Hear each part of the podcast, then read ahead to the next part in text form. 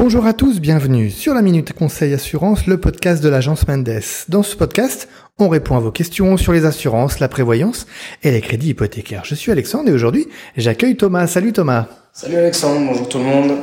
Thomas, tu ne vas pas me contredire, l'assurance maladie nous coûte très très cher chaque mois. Et si 2022 a été marqué par une hausse quasi nulle des primes, il semblerait qu'on atteigne de nouveaux records pour 2023. Il faut donc s'attendre à de fortes hausses de primes qui seront annoncées en septembre prochain. Bon, alors concrètement, Thomas, qu'est-ce qu'on peut faire pour se préparer à cette hausse? Alors déjà oui, en effet, euh, on a appris, hein, je pense, euh, tout le monde l'a un peu entendu dans la presse ou même euh, à la télévision. Donc on, on, on, va vers une hausse moyenne quasiment aux alentours de 10%. C'est quand même, quand on voit déjà les primes d'aujourd'hui, c'est quand même une prime énorme.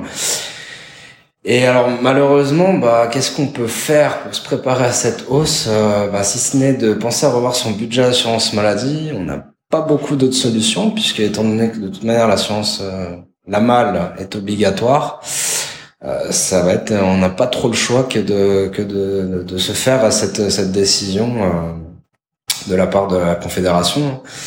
Euh, pour revoir son budget d'assurance maladie, bah, tout simplement, pourquoi pas prendre rendez-vous avec son conseiller ou faire appel à un conseiller ou un courtier, hein, bien évidemment, pour revoir sa police d'assurance.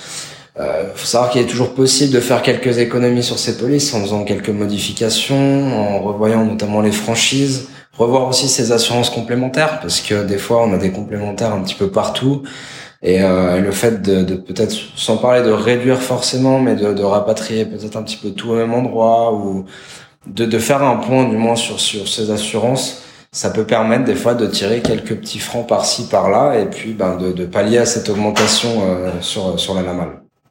D'accord, bon. Et est-ce qu'aujourd'hui, ça vaut encore le coup de comparer les primes d'une caisse maladie à une autre? Est-ce qu'il est encore possible de faire des économies?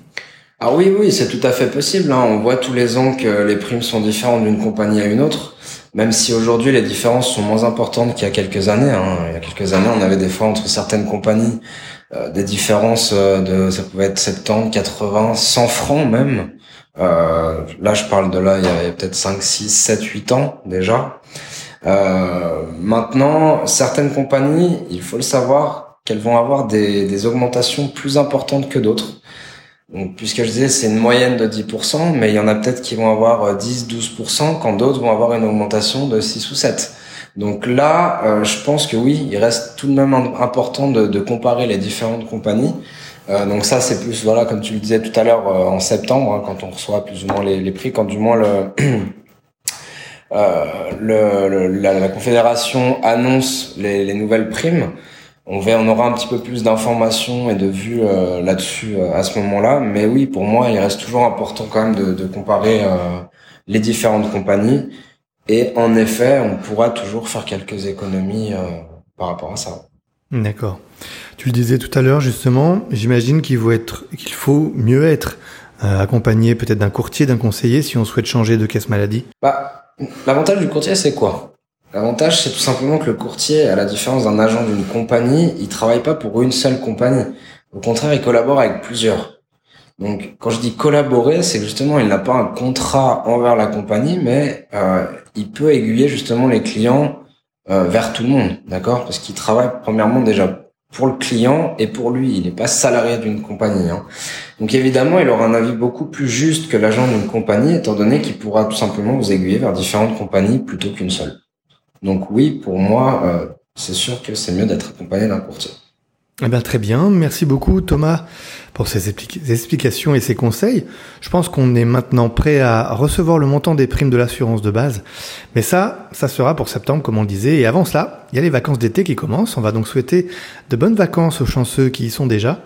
Et courage aux travailleurs. C'est bientôt votre tour. C'est la fin de ce podcast. Merci à tous eh bien, pour votre fidélité. Nous vous souhaitons une très bonne fin de journée. On vous donne rendez-vous très bientôt. À bientôt. À bientôt. Au revoir.